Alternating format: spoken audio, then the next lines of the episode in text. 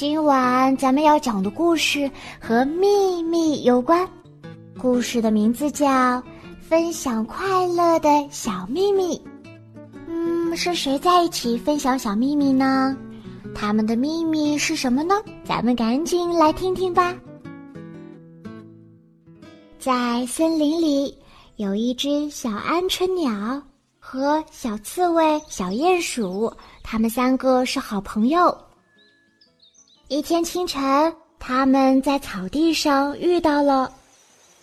三位好朋友坐在一起聊着天。